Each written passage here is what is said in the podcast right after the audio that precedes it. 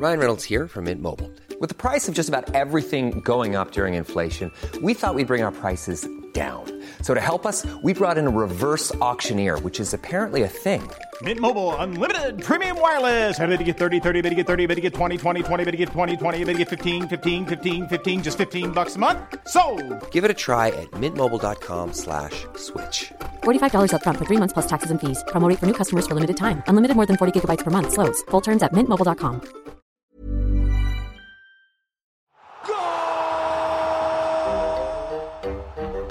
Golazos, no balazos. Aficionados que viven la intensidad del fútbol. Estamos transmitiendo desde Doha, Qatar, que en árabe se dice Doha, Qatar. En partido de cuartos de final, la selección de Brasil, la verde amarela, se enfrenta al equipo de Croacia. ¡Vamos, muchachines! Comienza el partido. Pasalic se la pasa a Kramaric. Kramaric se la pasa a Petkovic. Petkovic se la pasa a Kovacic. Kovacic se la pasa a Brozovic. Brozovic se la pasa a Juranovic. Y Juranovic se la pasa a Sanabavic. Que no se la pasa a nadie. Por eso le dicen así, por díscole. ¡Tirititite! Saque de mete para Brasil. Alison el portere despeja y recepciona el brasileño Casemire, que casi mira la pelota y la manda al área croata de un cabezace. La defensa croata reacciona ahí. ¡Tire de esquina! Viene la danza del área y cada quien agarra a su chambelán. Centre templadite. Richarlison remata de volea ahí. Reventó un vidrio del teche y el mastique está care.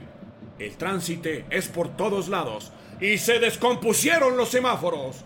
Conduce Budimir, acaricia la pelota como acariciaría su pase al Manchester United. Tuya, mía, tenla, te la presto, acaríciala, bésala aunque esté prohibida por las leyes islámicas. Dispara ahí. ¡Tirititite! Budimir quise hacerla de sexte año y le salió de kindergarten. Ahora ataca Brasil.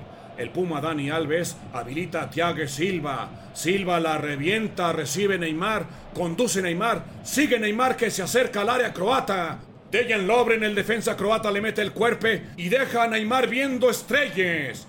Neymar se lanza tremenda clavada en el área chica. ¡Qué clavade! Ni Carlos Girón se avienta un clavade de esos. Neymar se metió a donde las arañas hacen su nide. El árbitro no marca nada, pero Neymar sigue enterrado en el manchón de penalti. Entran las asistencias, intentan desenterrar a Neymar, entre cuatro lo jalan de la camiseta ahí, que es ese que está brotando del paste. Déjenme ver. Señoras y señores, está brotando petróleo. ¡Petróleo! Neymar encontró el petróleo en el Mundial de Qatar. Brasil la tenía, era suya, pero la dejó ir.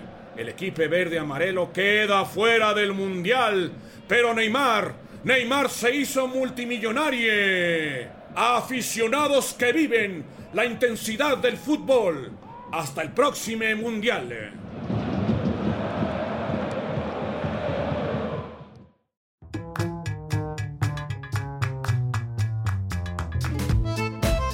Bienvenidos, bienvenidas, bienvenides a su podcast mundialista Golazos no balazos. Trino, querido, ¿cómo estás después de que eliminaron a tu equipo Marruecos? Acuérdate que yo le, le iba a Francia. y que tú eres el que. Los colores de Marruecos, porque son tricolores, es como la selección, pero en diferente. No, se me hizo un partidazo, perdón, pero yo disfruté mucho el partido y de esos partidos yo quiero ver más en el mundial. O sea, este, de ahí para arriba. Estuvo muy bueno el juego. Yo creo que, vamos a ver una final muy, muy interesante porque Francia es un maquinón y Argentina no se diga. Entonces, los dos llegan muy animosos.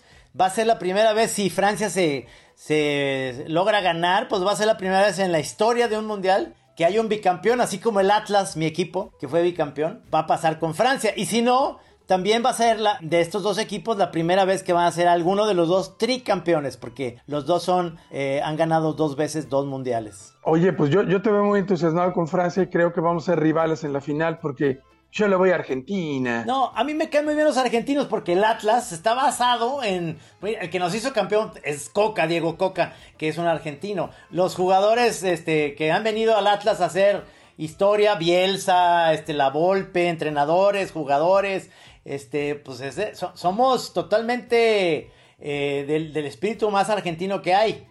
Pero de alguna manera, yo estuve en la final del, del 98 en, en, Francia y a mí me caía muy bien. Mira, no me sentí francés, me trataron pésimo. Cuando ustedes se han ido a París, parece que uno va y, y esa que lo maltraten en los restaurantes, ¿no? Te avientan las cosas, son súper mamilas y demás.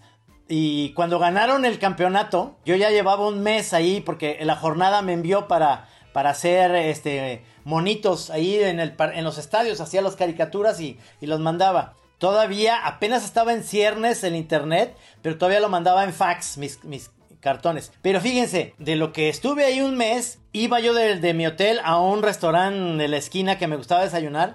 El mesero se portaba conmigo, pero tremendamente mal portado, se me aventaba las cosas. Es que sabía que eras de los altos de Jalisco. Entonces, pero nomás ganó Francia. Y cuando regresé al otro día que, que seguían celebrando, llegó él a decir, ¿qué le voy a servir de café? O sea, en francés, obviamente. Yo, afortunadamente, en esa época iba con una novia que tenía que, que, hablaba francés y me dice, oye, ya le cambió la actitud a este, que era un mamón, ya, ya. Dije, pues es que si ganas un campeonato, te vuelves el, el más bueno de este mundo y todo el mundo son encantadores. Claro, a los franceses les duró una semana y después ya se volvieron a ser los mamones que son siempre, ¿no? Pues fíjate que yo sostengo que, que si Argentina gana el Mundial, todos los problemas económicos y políticos se van a resolver. Por eso, además de todo, quiero que ganen. Oye, pues hay que, hay que hablar con nuestro corresponsal y director, con David Segoviano, que está allá. Ya anda como el Jamaicón Villegas, ya no puede más, ya se quiere regresar. Ya va a poder regresar. Y después de David, vamos a tener una invitada muy especial. Me parece muy bien. Ahí vamos con David Segoviano, nuestro director, que está allá en Qatar. En Dohe, Qatar pues nos da muchísimo gusto tener nuevamente a nuestro...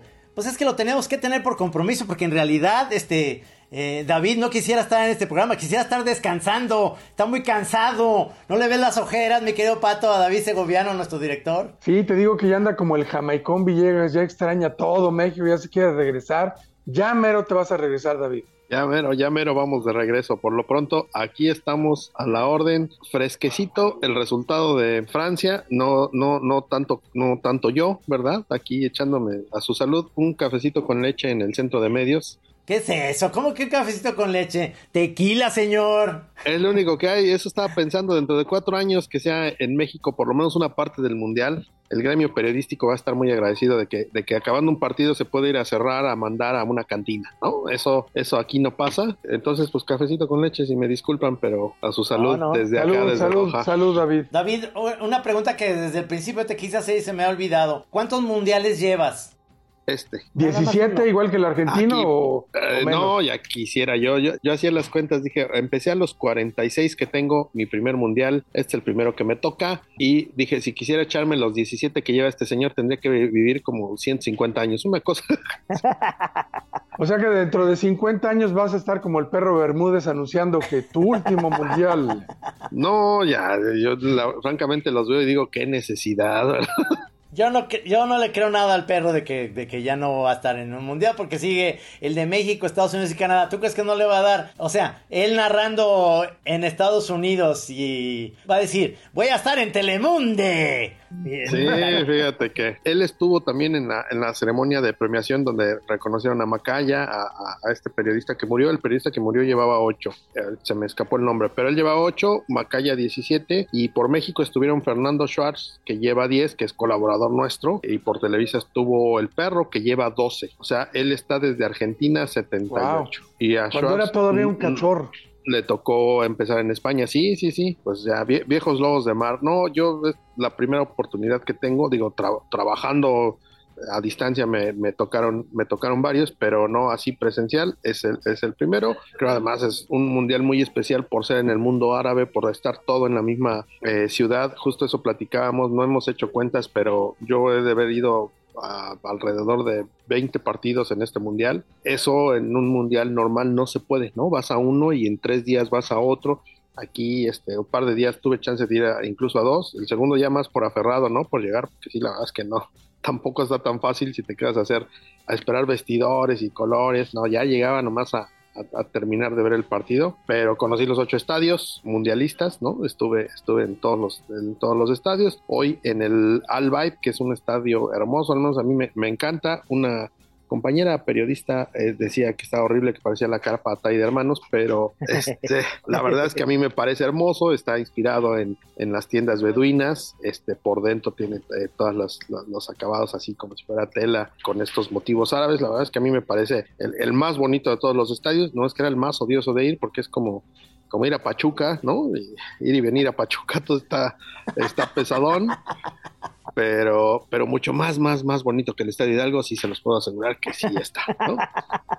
Oye, la carretera además. Gran partido, ¿no? Este, me encantó el juego de Marruecos-Francia. A mí me encantó, fíjate que eh, cayó el, gol al minuto 5, dijimos se acabó Marruecos, ¿no? Porque eh, todo el mundial su fuerte había sido la defensa, no habían recibido un gol, solo tenían un autogol contra Canadá y platicábamos ahí con colegas, decíamos, pues ya, se acabó Marruecos, ¿no? Se equivocaron y se acabó, pero dieron batalla, dieron batalla no sé, no, no bajaron los brazos, tuvieron varias oportunidades. Hay ahí por ahí una chilena que saca Lloris, que es espectacular el remate y espectacular la tajada. Y estuvieron intentando, intentando, a pesar de que no es su, su fuerte, su fuerte es jugar a, a defender, a desesperar al rival, a contraatacar rápido, pues no lo hicieron. Hoy no tuvieron esa oportunidad y Francia tuvo las suyas y hasta que cayó el, el 2-0, ¿no? Mbappé, que no metió gol, pues causó, provocó los dos, los dos goles con disparos, los dos goles fueron eh, muy parecidos, eh, tiro de Mbappé, rechace y, llegó alguien para cerrar, pero fue, fue buen partido, a mí, a mí me, realmente me gustó.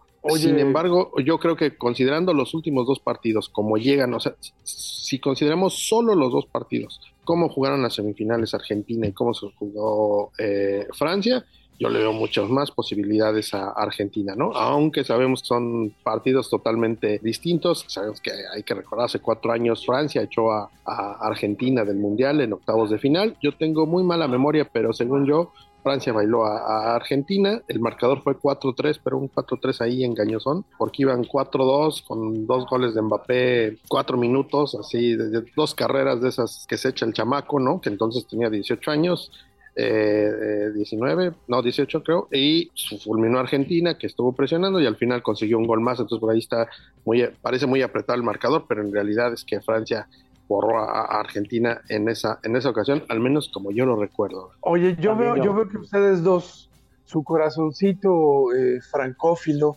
está, está latiendo por Mbappé, por Francia y veo como que me están ninguneando al equipo argentino que pues yo creo que dio una lección. Yo creo que aplastó a Croacia. Eh, desde el podcast pasado yo sostuve que Maradona es Dios y Messi su profeta.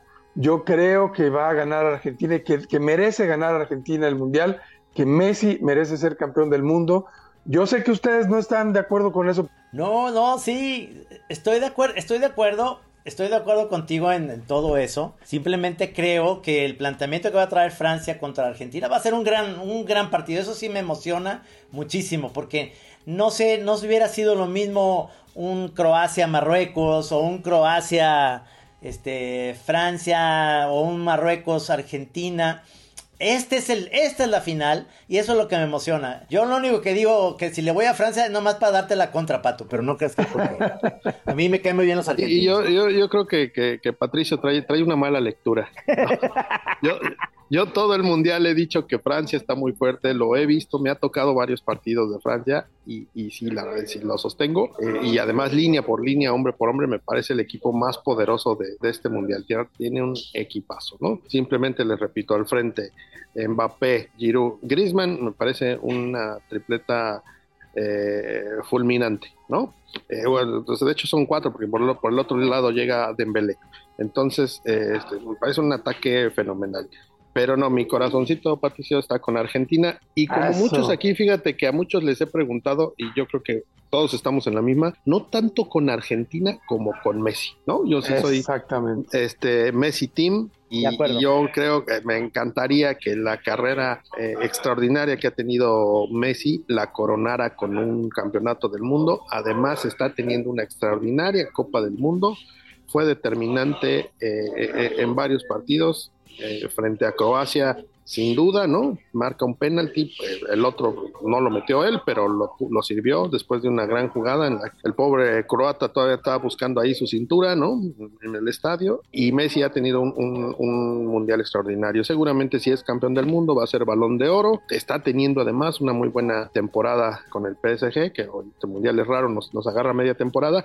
Y además está el encanto, el morbo, o como le quieran decir, de que enfrenta al sucesor al que todos ven como el gran sucesor de, Ronald, de Cristiano Ronaldo y de Messi, que es Mbappé, y que es su compañero de equipo. Ya lo había enfrentado hace cuatro años, pero no eran compañeros. Ahorita llegan a esta final como compañeros de equipo. Siempre se ha dicho que no hay la mejor relación entre Messi y Neymar con Mbappé. Sin embargo, esta temporada en particular parece que se han entendido muy bien.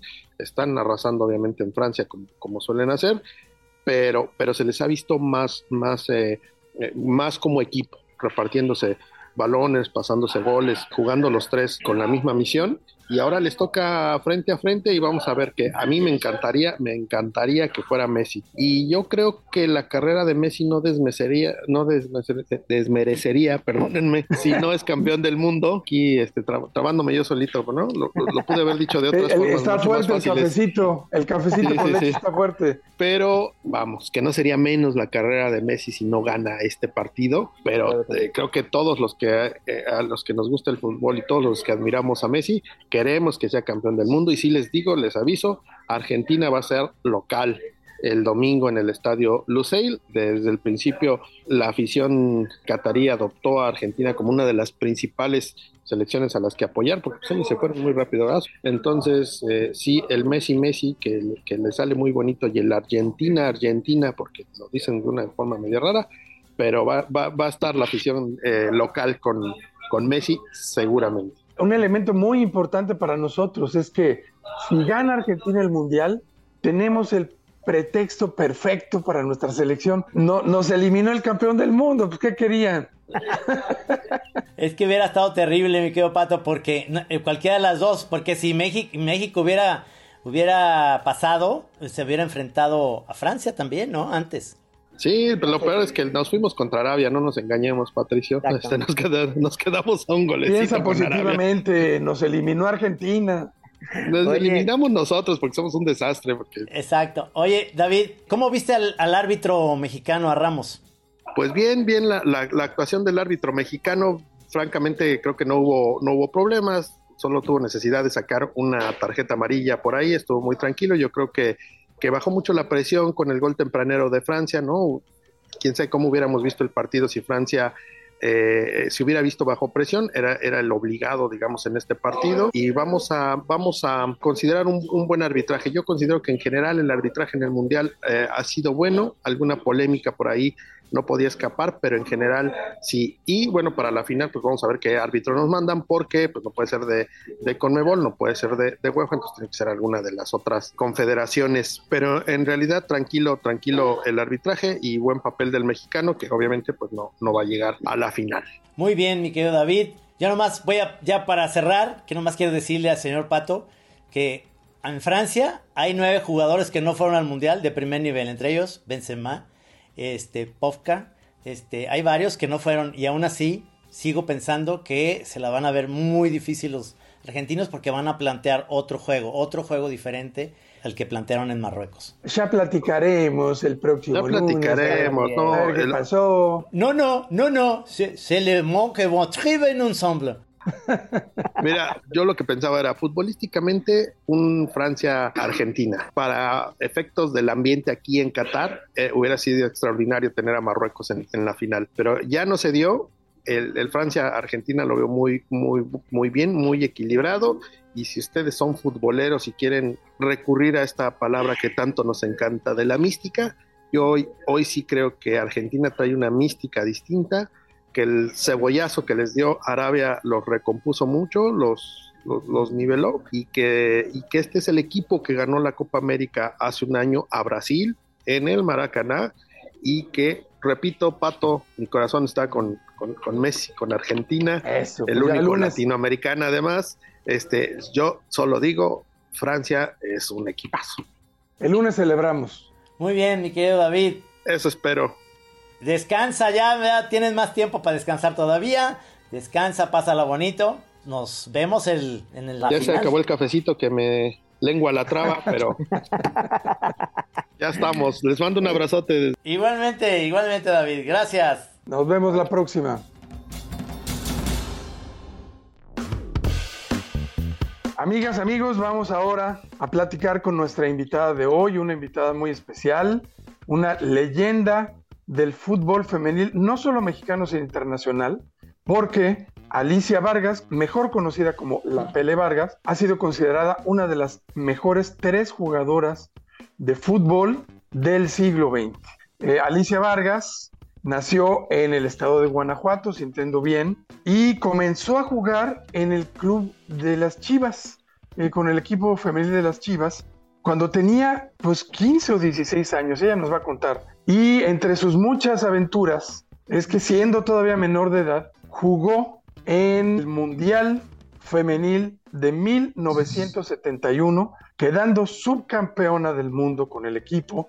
Que bueno, no, no les digo contra quién perdieron, porque ya les nos va a contar ella contra quién y por qué perdieron. Pero bueno, pues es una verdadera leyenda de nuestro país del fútbol femenil y estamos muy contentos y orgullosos de tenerla con nosotros. Oye, yo, yo nomás te quiero decir que para mí es un honor tener el día de hoy a Alicia La Pelé Vargas porque yo tenía 10 años en el 71 y yo vi esos partidos. Y yo en ese momento tuve la esperanza de decir, este país, y mi papá lo decía, hay que ver el fútbol femenil y me pasó como esa película eh, que me gusta mucho con Tom Hanks que, que hablaba una, que se llama Una liga para ellas que es sobre béisbol, cuando la Segunda Guerra Mundial mandaron a los beisbolistas a, luchar este, a la guerra, se quedó la Liga Femenil de Béisbol y hicieron una película, Penny Marshall la dirige. Y pues era el espectáculo más grande. Y yo pensé que eso iba a pasar con este grupo. Entonces, Alicia, bienvenida porque te tengo muchas preguntas que hacer y sobre todo estoy muy emocionado de conocerte. Mucho, mucho gusto y muchas gracias por esta invitación y espero poder estar eh, con ustedes de acuerdo a lo que se pretende de este podcast.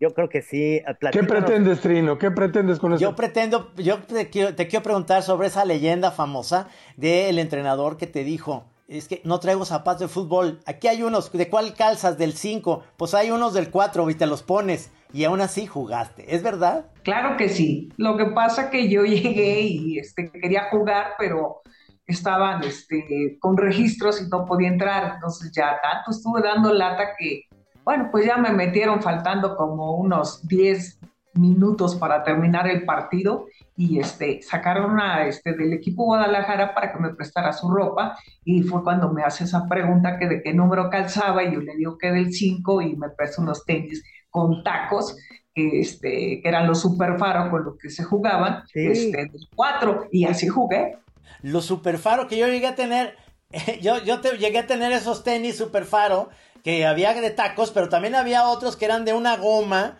eran blancos, eran muy bonitos, con una goma que si hacía mucho calor se te pegaban en el piso. O sea, no podía seguir caminando porque era una goma como no todavía muy, muy, muy bien hechos, pero, pero qué tiempos aquellos. Eras del mismo equipo además, Alicia, de, de la Peque Rubio, ¿no es cierto? Sí, claro, éramos de ese grupo del 70-71, 70 en Italia, 71 aquí en México. Este, pues realmente cambió muy poco porque entraron dos jugadoras que no estuvieron en el 70, eh, en el 71, todas las demás estuvimos en, en los dos mundiales. Esther Mora también estaba ahí, Esther Mora. Estuvo como como invitada, más no como seleccionada, ni, ni jugó tampoco porque no, nunca fue seleccionada para estar dentro del equipo. Oye, Alicia, ¿y cómo? Eh, estaba yo, yo revisando algunos videos de, entrevistas contigo y de trayectoria, y tú cuentas ahí que había una liga en donde había 16 equipos femeniles. Pero mi pregunta es, quién organizaba esa liga o cómo se organizaban y qué equipos de fútbol mexicano tenían sus equipos de fútbol femenil. No, ninguno. Era una liga donde este, la, este, era la presidenta Paulina Cabrera, la cual este, tenía ahí dos equipos, el América Azul y el América Crema, del cual tú tenías que ir a hacer unas pruebas a Cuapa, ¿sí? En el campo del, del Club América, donde ellas visualizaban para la gente que entraba con el América Azul y el América Crema. Inclusive a mí me invita una vecina porque este, una de las jugadoras le vendía porcelana a esa señora. Entonces me dice, oye Alicia, tú juegas mucho, ¿por qué no te vas, este, no quieres que te recomiende con una este, amiga que me vende, este, creo es de la América? Le digo, no, me espero porque a mí la América no me gusta. Entonces, de ahí, sí, de ahí nace este, el que yo no vaya a hacer pruebas ni nada al, este, Club América. Entonces, ahí estaba ya la persona que organizó, junto con el profesor Efraín Pérez, la Liga América, así se llamaba, Paulina Cabrera, presidenta, y él, este, con, junto con ella. Se hacen 16 equipos, pero nada que ver con ningún equipo, nada que ver. Totalmente amateur y todas de diferentes colonias y se armaban los equipos y así se jugaba. ¿Y esa liga estaba toda en la Ciudad de México o salían a jugar a otros lugares? No, no, aquí en la Ciudad de México. O sea, se jugaba en este, la vecinal 7, en el Eduardo Molina, este, ya después se empezó a jugar en Ciudad Deportiva y otros deportivos, pero ya en 1971. En 1970 se hacía nada más en la, este, lo que era la vecinal 7. Ahí jugábamos en unos campos totalmente de tierra, con vidrios, con piedras, ¿sabes? Tenías que llegar antes para sacar un poquito de todo eso para poder jugar un poquito mejor y que no te botara tanto la pelota.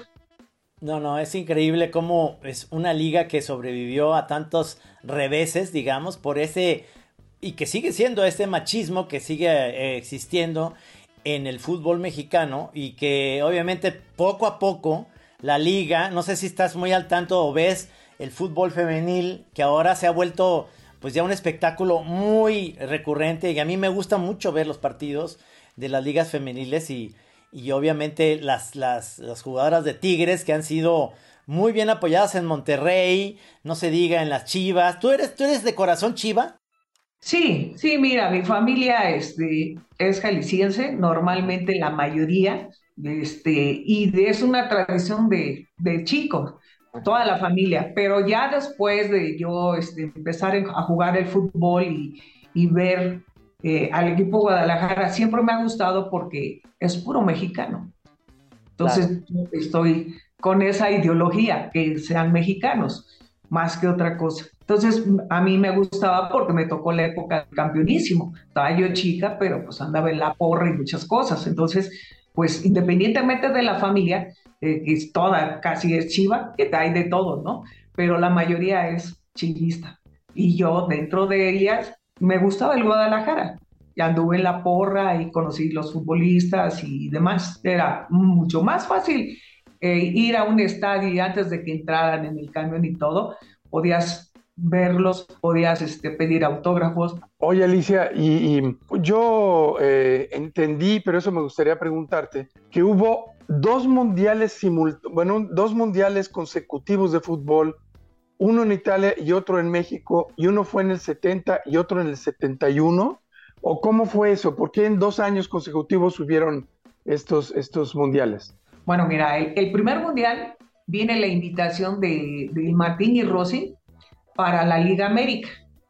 Entonces ahí Paulina Cabrera y Efraín Pérez deciden que se haga un selectivo de, las mejores jugadoras cuatro jugadoras por equipo de los 16 que, eran los que tenía esta liga, que era la Liga América, y de ahí ya los, por así que los representantes o, este, delegados, como lo quieras nombrar de ese entonces, ellos eran los que iban a las juntas y a nosotros como equipo nada más nos decían, va a haber esto, así, así, así, va a ir fulana, sultana y perengana y, así, hay que ir a tal lado, esto y esto. Y era lo que nosotros realmente hacíamos. Entonces, de esa invitación del primer mundial de 70, que es en julio, Vamos a Italia, se juega el primer mundial, ya como seleccionadas, vamos 16 elementos, que fue la cantidad que, de jugadoras que íbamos, más este, el de prensa, la doctora, el, este, el preparador físico,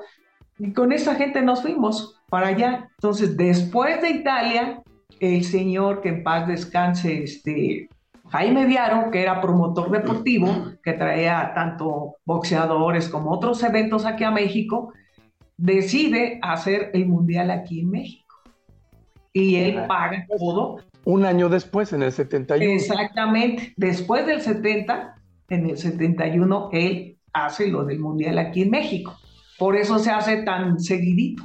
Maravilloso. Y, ahí, fíjate, que coincide mucho con, con fechas importantes en la que la liga se pudo haber hecho mucho más famosa porque acuérdate que en el 74 viene la gran decepción que la selección mexicana varonil no pasa al Mundial de Alemania porque pierden en Haití. Y la liga de mujeres tenía este, mm, digamos, antecedente muy importante que además sí lograron tener la atención de muchos de nosotros y de niñas, entre ellas mis hermanas que también querían ser futbolistas como ustedes esa inspiración, ahora que ves a las nuevas generaciones de mujeres, se te hace, eh, lo sentiste en ese momento como que tú inspirabas también a las, a las chavitas a, dedicarse a esto para vivir? Bueno, pues en, en cierto aspecto sí, porque nosotros realmente éramos un ídolo para todas esas nuevas generaciones o esas niñas que estaban empezando a hacer sus equipos o empezar a jugar.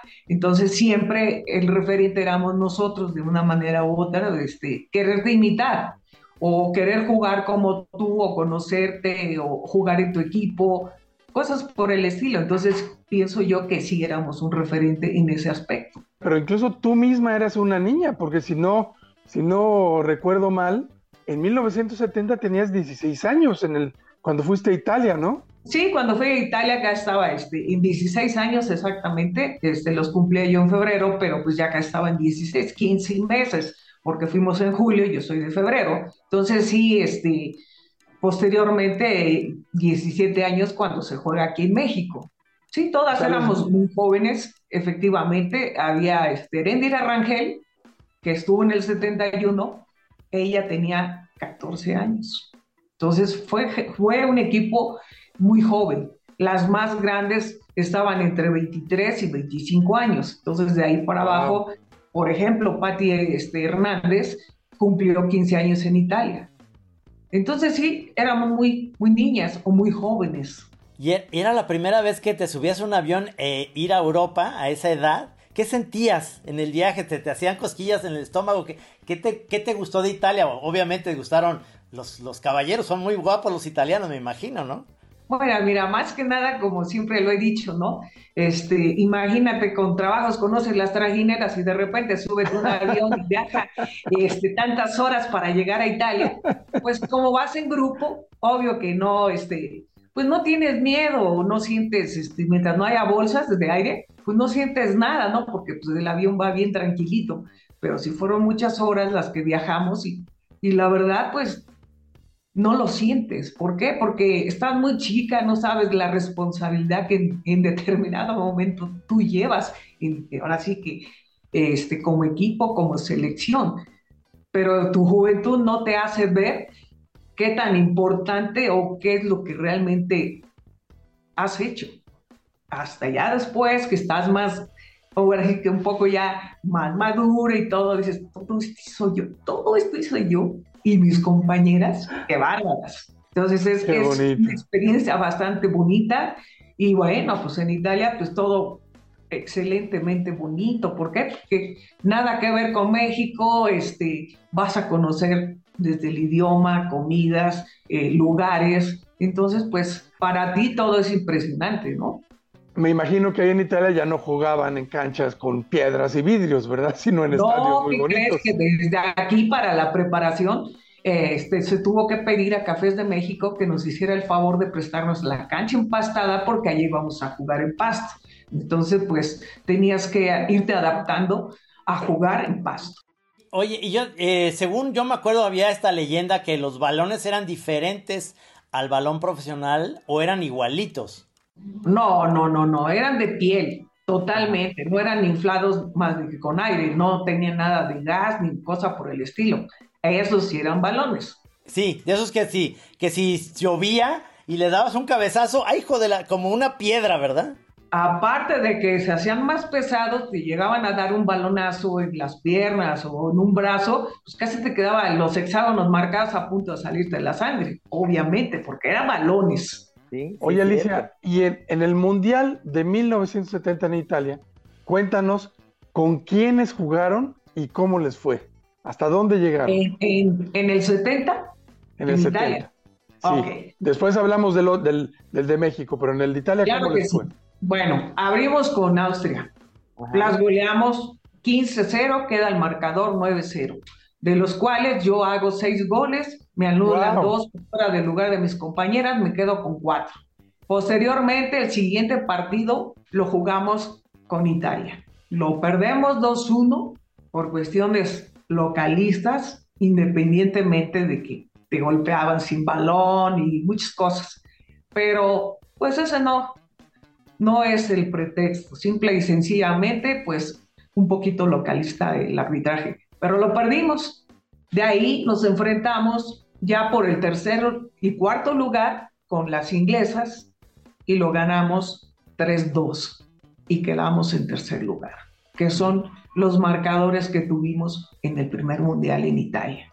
Y ahí en Italia, pues yo quedo campeona goleadora con cinco tantos. Hago uno contra Inglaterra y los cuatro que hice en el primero. Qué maravilla. Eh, hay también esta teoría de que los uniformes los tuvieron casi, casi como muy al momento y los patrocinó el señor de la nariz grande, Enrique Borja. ¿Es verdad? Pues la verdad no sé si sería este, el patrocinador o no, este, el que realmente este, los dio o no. Él en esa época tenía una casa de deportes. Los uniformes efectivamente traían la etiqueta de Enrique Borja, pero así se acierta de que él no los haya regalado o se los hayan comprado, desconozco. Pero sí, un poquito antes de subir al avión, nos llegaron los uniformes, sin talla, sin nada, intercambiándolo entre nosotras mismas, porque pues así fue. Y ya te fueron adecuando también la playera por los números, porque pues, tiene que llevar una secuencia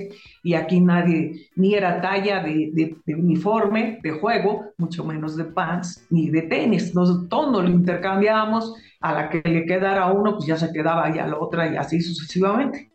Claro, porque además es una época en la que esto ha evolucionado muy, muy importante. Es que eh, ya, por ejemplo, eh, te venden ya camisetas del equipo que tú quieras, ya sea del Barcelona, de la que tú le vayas, para mujeres y para hombres. O sea, ya el diseño ya viene, pues, eh, diferente. En aquella época Sí, aquella época era así que China libre, era nomás hay para hombres y agarren las que quieran y, y obviamente, ¿no? Era, era esa parte de muy en ciernes de algo que, que, que, lograste ser, pues la verdad, una, es un honor que estés aquí en, en el podcast porque realmente eres una leyenda a la cual me emociona mucho entrevistar.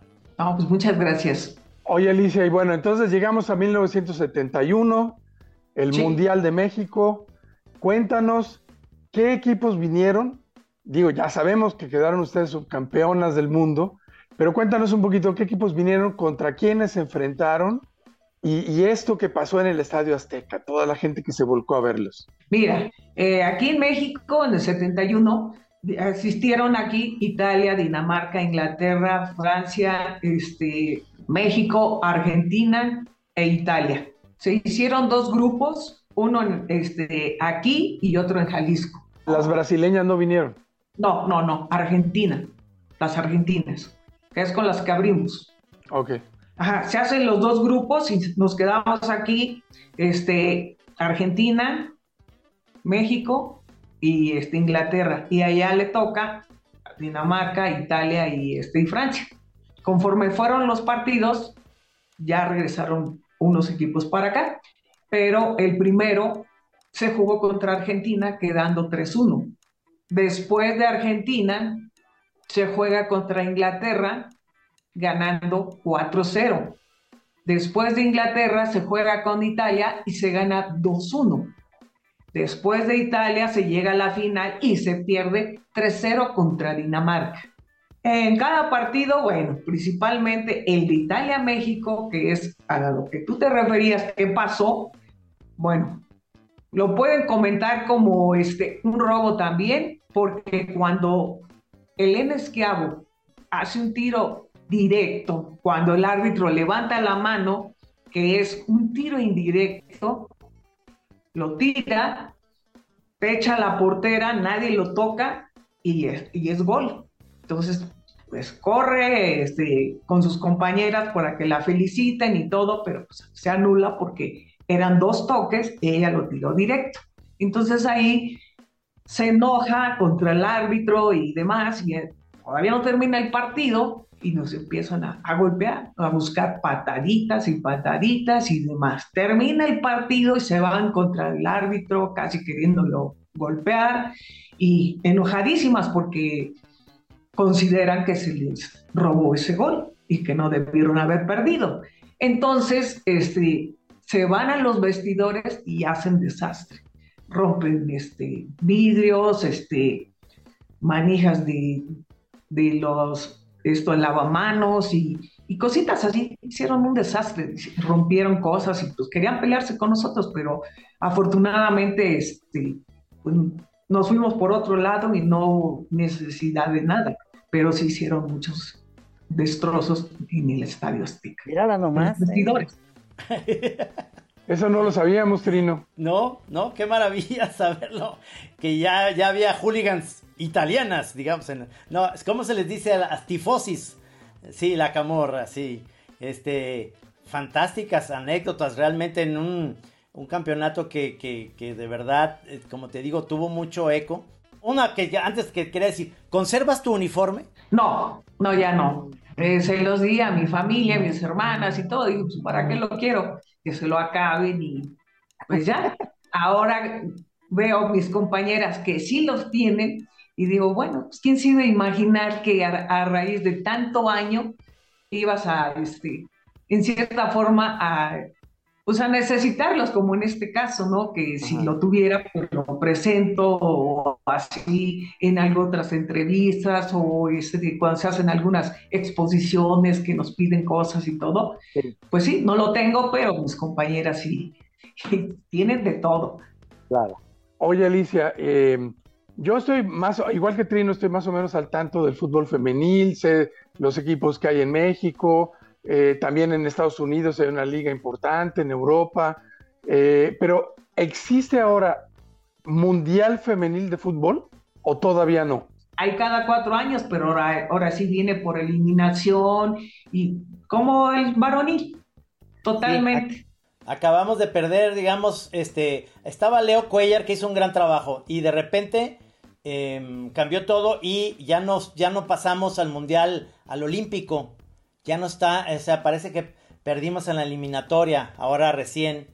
Por eso la Federación Mexicana de Fútbol, que ahora se encarga del femenil y del masculino, tienen tantos eh, señalamientos de que no han hecho bien las cosas porque todo lo hemos perdido, todo lo hemos perdido. Y yo siento que tenemos en las manos un, todo un equipo mexicano de mujeres que ya vimos que son campeonas las de los Tigres, pero tenemos equipos muy interesantes con las Chivas, con el Atlas, eh, Toluca, hay fútbol de muy buen nivel, pero a nivel directivo no hemos logrado trascender como, como debería ser. Que también falta que haya ahora presidentas de clubes, no puros presidentes. Bueno, mira, todo esto tiene que ir poco a poco, ¿no? Siento yo que este ahorita acaba de hablar de que Cuellar hizo un gran trabajo, pero en realidad nunca se trascendió. Si, si ustedes se remontan a, la trayectoria de Cuellar con el fútbol femenil, desde que lo tomó en los 90, pues no se ha trascendido.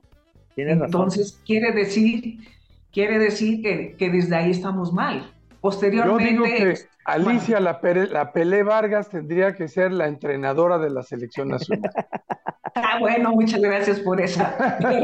hay que prepararse, hay que estar conscientes, hay que prepararse, actualizarse para poder agarrar este un equipo, ya no digo la selección, pero definitivamente es eso, ¿no? Hay que prepararse. Si la gente que está... ¿Sigues viendo el fútbol? ¿Sigues? Sí, eh, claro, claro. Sí. Sigo la, sigo la Liga MX, tiene aproximadamente un poquito más de cinco años, donde el Tigresas es las que mandan, son con cuatro campeonatos, dos de Chivas, dos de Monterrey, de la América, que son las que han ganado este, campeonatos de la Liga MX. Hay muchos equipos buenos, pero que pues no, no, no todos le invierten lo que invierten esos equipos que han quedado campeones. Entonces, sí van para arriba, pero pues mientras no le inviertan, es difícil. Pero ya ahora eh, incluso este, está llenando de jugadoras extranjeras. Ya todos los equipos tienen, excepto Chivas, tienen jugadoras de Estados Unidos, eh, de haitianas, peruanas, este, eh, costarricenses. Ya tenemos casi de todo. Ajá. Y es muy poco el tiempo como para meter tanta gente. Inclusive ya nos estamos llenando también de entrenadores eh, y entrenadoras que no son mexicanas. Está la canadiense, el, el de selección Carlos, que es, que es de, este, España, el de la América otro español y así sucesivamente. Entonces como que ya empezamos a, a querer abrir las puertas para llegar a lo mismo y quitar la oportunidad a los preparadores o Claro. entrenadores mexicanos. Y yo ahí sí no estoy de acuerdo, pero pues eso es lo de menos, ¿verdad? Para la federación y los directivos y los demás, está perfecto. Y, Lo que quieren es el negocio. Pues Oye, bueno, Alicia, ¿y cómo has visto este mundial? pues de muchas sorpresas, ¿no? Principalmente porque los equipos, se puede decir, los africanos, este, los japoneses, este, eh, Corea, han crecido mucho. Han crecido mucho y esa es la sorpresa que han dado. Este, aquí están los cameruneses, que, que es lo que han hecho. Hasta hoy los echaron fuera. Y fue un partido para mí bastante parejo. La diferencia fue de, de que estos anotaron los, los, este, franceses que jugaron a defenderse y a contragolpear y bueno, pues el primer gol pues, se resbala el lateral y se va el francés y perfectísimo hace su gol, ¿no? Y, y después el segundo pues no se di igual, una buena jugada de Mbappé y tira, le pega en, en la pierna un defensa y le llega al jugador que hace el 2-0. Pero se vieron que los traían, que en cualquier momento los podían haber empatado porque realmente los estaban dominando, estaban nada más esperando a contragolpear y corrieron con suerte, pero yo veo un mundial muy parejo, a pesar de que parejo con los equipos grandes, a pesar de que Brasil, pues no sé si se sintieron ya campeones antes de tiempo y era uno de los equipos para también a la final junto con Argentina. Pero bueno, sí por esa situación o qué les pasó, pero la verdad dejaron mucho que desear después de cómo estaban jugando, que era uno de los equipos que se veía con más potencia para ser campeón. Con Argentina, pues yo digo que va a ser el campeón porque en primer lugar están jugando bien y en segundo lugar creo yo que es su último tren de Messi y es lo único Claro. que le falta. Entonces, Claro. por lógica, tiene que ser campeón, de acuerdo a cómo manejan todo. Para mí, eh, que vaya a la Tu final. corazón, ¿Tu tu corazón corazón con quién como va? el mío está con Argentina en vez de Trino, que él está con Francia. Pues mira, yo voy con, eh, yo voy con este, igual con Argentina porque son sudamericanos. Pero no dejo de reconocer el buen equipo que trae este, Francia y me, también me gusta mucho, pero que gane el espectáculo principal. Eso, eso. Yo también estoy de acuerdo contigo. O sea, yo digo Francia por decirlo, porque pues en realidad me vale madre los dos. Yo quisiera que fuera México.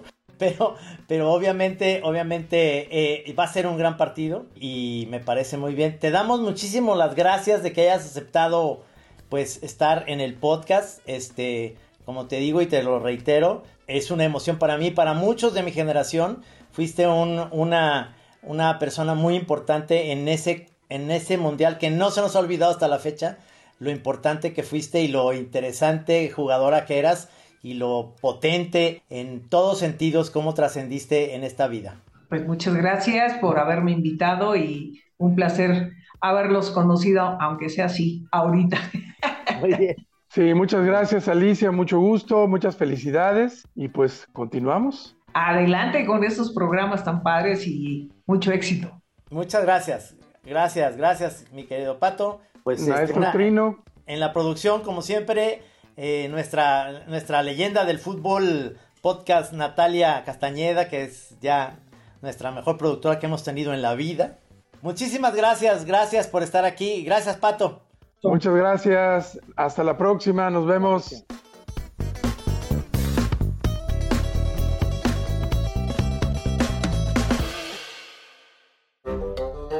Cada martes y viernes podrás escuchar lo más divertido de Qatar 2022. No te pierdas golazos, no balazos. En Acast, Apple Podcast, Amazon Music, Google Podcast, Deezer y Spotify.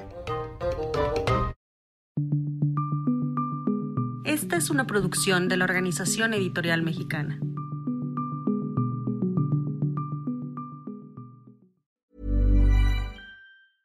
Even when we're on a budget, we still deserve nice things. Quince is a place to scoop up stunning high-end goods for 50 to 80% less than similar brands. They have buttery soft cashmere sweaters starting at $50, luxurious Italian leather bags, and so much more. Plus, Quince only works with factories that use safe, ethical, and responsible manufacturing. Get the high-end goods you'll love without the high price tag with Quince. Go to quince.com/style for free shipping and 365-day returns.